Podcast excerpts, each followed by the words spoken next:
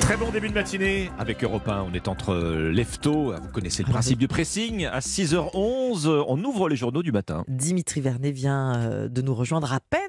Qu'est-ce Oui. que vous avez repéré, Dimitri, dans la presse Eh aujourd'hui? Moi, je vous propose de prendre la direction de l'Australie ce matin. Pourquoi? Parce que depuis mi-janvier, eh bien, les Australiens sont à la recherche d'une capsule radioactive perdue lors de son transport. Ah, ce c'est ballot. Ah oui, c'est Une clair. c'est- une histoire qu'on retrouve dans les colonnes de, de Libération ce matin.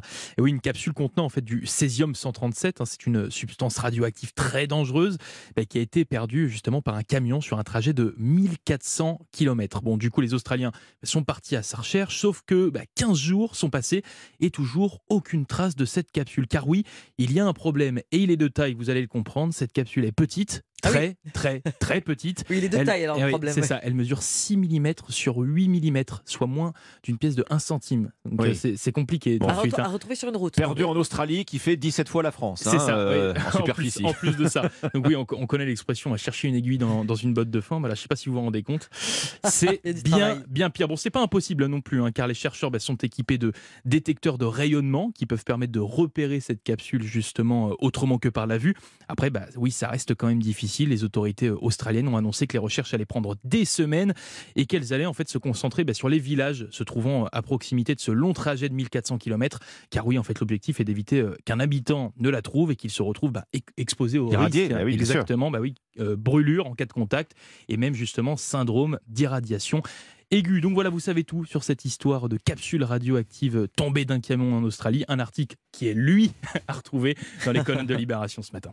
Votre sélection ce matin, Ombline Propriétaire d'un compte Netflix, vous avez souvent dû entendre de la part de vos proches Tu me prêtes tes codes Oui. Tu me files Ah bah tes ça, c'est identifiants Et sur l'interface, euh, quand vous vous connectez du coup à votre, Mm. à votre compte Netflix, vous voyez la liste des, des, des invités. Des voilà, il y a Mamie, il y a le beauf, il y a Parasite. Bon, Le pauvre. Le beauf. les, les petits arrangements entre amis, les petites combines. Eh ben c'est terminé. Voilà, on peut lire sur le site du Huffington Post qu'il ne sera plus possible de partager son identifiant et son mot de passe Netflix avec les copains. Précisément avec les personnes qui ne vivent pas sous le même toit que Ah. vous. Voilà, le coup près est tombé. Netflix a donné hier ces nouvelles règles. Pour profiter de vos codes, il faudra donc se connecter au Wi-Fi de votre maison et regarder à minima un contenu tous les 31 jours, sinon votre invité sera bloqué.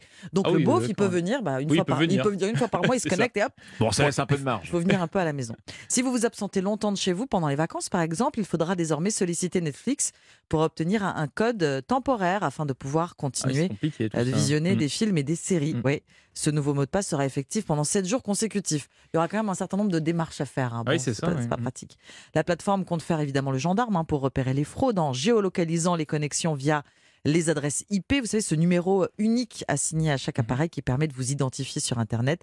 Il n'y aura pas d'amende, promet le géant américain, pour le moment. Alors on est bien d'accord. hein. Ouais, pour le moment. On parle ici du partage de vos codes gratuitement. Il sera toujours possible de le faire moyennant finance. hein. Si votre Ah. nièce veut continuer de Mhm. regarder Stranger Things en utilisant votre Netflix, eh bien, il y aura un supplément. Selon la plateforme de partage, euh, le partage de comptes est pratiqué par 100 millions de foyers dans le monde. Voilà. Ça a vraiment Ah, qu'à gagner ouais. pour Netflix. hein. C'est assez, c'est Ouais. assez énorme, d'où les nouvelles Eh oui. mesures. Le nouveau système doit être mis en place à la fin de ce premier trimestre.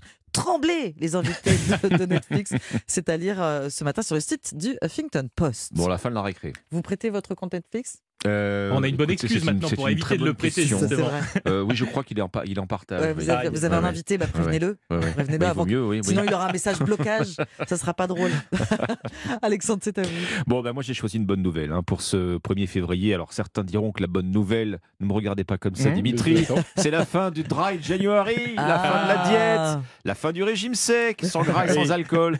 Eh bien non, la bonne nouvelle euh, ce matin, euh, entre autres, hein, c'est ce chiffre, 3%, nouveau taux du ré- de rémunération du livret A, on en parlait dans les journaux, Mhm. euh, ce taux qui est revu à la hausse.